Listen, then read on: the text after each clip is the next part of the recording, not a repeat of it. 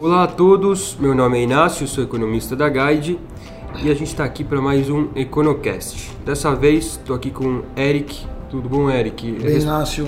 Eric é responsável aqui pela parte eh, de fundos da Guide e a gente vai bater um papo sobre o que tem acontecido na economia e eu passo a bola para ele para comentar um pouco sobre fundos, como o investidor tem reagido diante desse cenário. É, bom, acho que um dos destaques principais é, dos últimos dias tem sido o corte de juros do Banco Central. Então a Selic agora passou para 6,5% ao ano e esperamos, como temos falado bastante aqui, que a Selic vá para 6,25% no Copom de maio, na reunião que é, é, dia 16, tá? Então a gente tem pela frente provavelmente mais um corte de juros e esses juros em 6,25% ao ano devem permanecer é, por algum tempo. Então é, isso vai continuar mantendo é, rentabilidade baixa para quem está é, em CDI, por exemplo, para quem é, não busca investimentos alternativos diante dessa recente queda de juros que esperamos que se mantenha. É, acho que um dos pontos é, principais é esse. Então eu queria passar a bola para o Eric para ele comentar um pouco aí sobre é, investidores, como que os fundos têm reagido a esse cenário. Obrigado, Inácio. Olha, de fato, a Selic veio de 14%, né, um ano e meio, de um ano e meio para cá, então, em patamares baixos historicamente. E o investidor brasileiro como um todo estava muito acostumado com aquele juros alto, né, com aquele famoso 1% ao mês, né, uh, sem tomar nenhum tipo de risco, ou seja, na renda fixa pós-fixada. Uh, hoje em dia a realidade é outra, o mercado é outro e os juros também é outro. Então a gente vê um, um movimento muito natural de investidores buscando um pouco mais de yield, né? buscando, ou seja, buscando um retorno um pouco maior da carteira, dado juros baixos. Então, é, antes o investidor tinha 1% na renda fixa pós-fixada, hoje ele vai ter metade disso, né? ou até um pouco menos? Considerando o imposto de renda. Então, a gente está vendo um movimento de investidores buscando um retorno maior na carteira e isso, consequentemente, leva o investidor a buscar um risco maior. Né? Quanto maior o retorno provavelmente maior o risco. Então a gente está vendo esse movimento de investidor buscando uh, um retorno maior, aumentando o risco do portfólio. E basicamente esse aumento vem em fundos multimercados. Né? Eu acho que o primeiro step do investidor, que era mais conservador, é buscar um, um investimento mais, mais arrojado.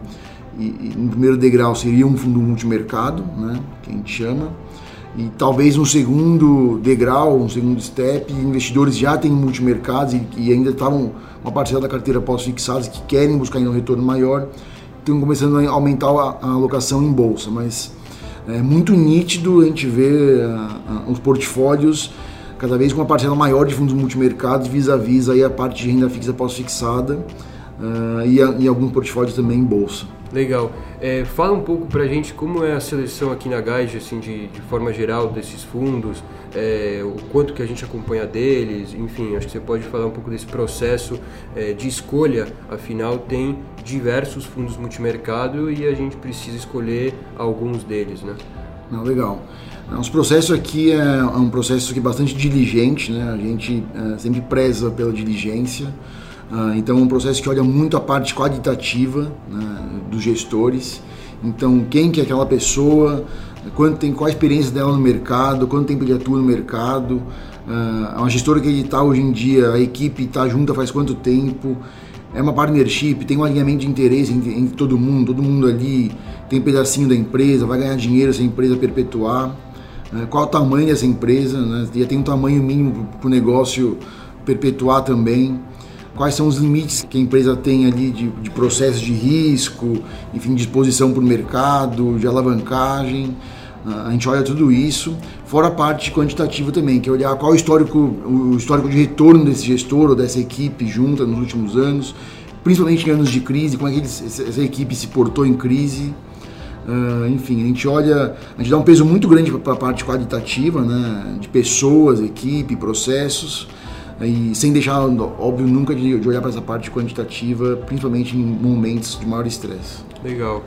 Bom, é, lembrando aí que cada fundo tem suas, suas regras específicas, então tem fundos multimercado com uma volatilidade mais alta, outros mais baixa.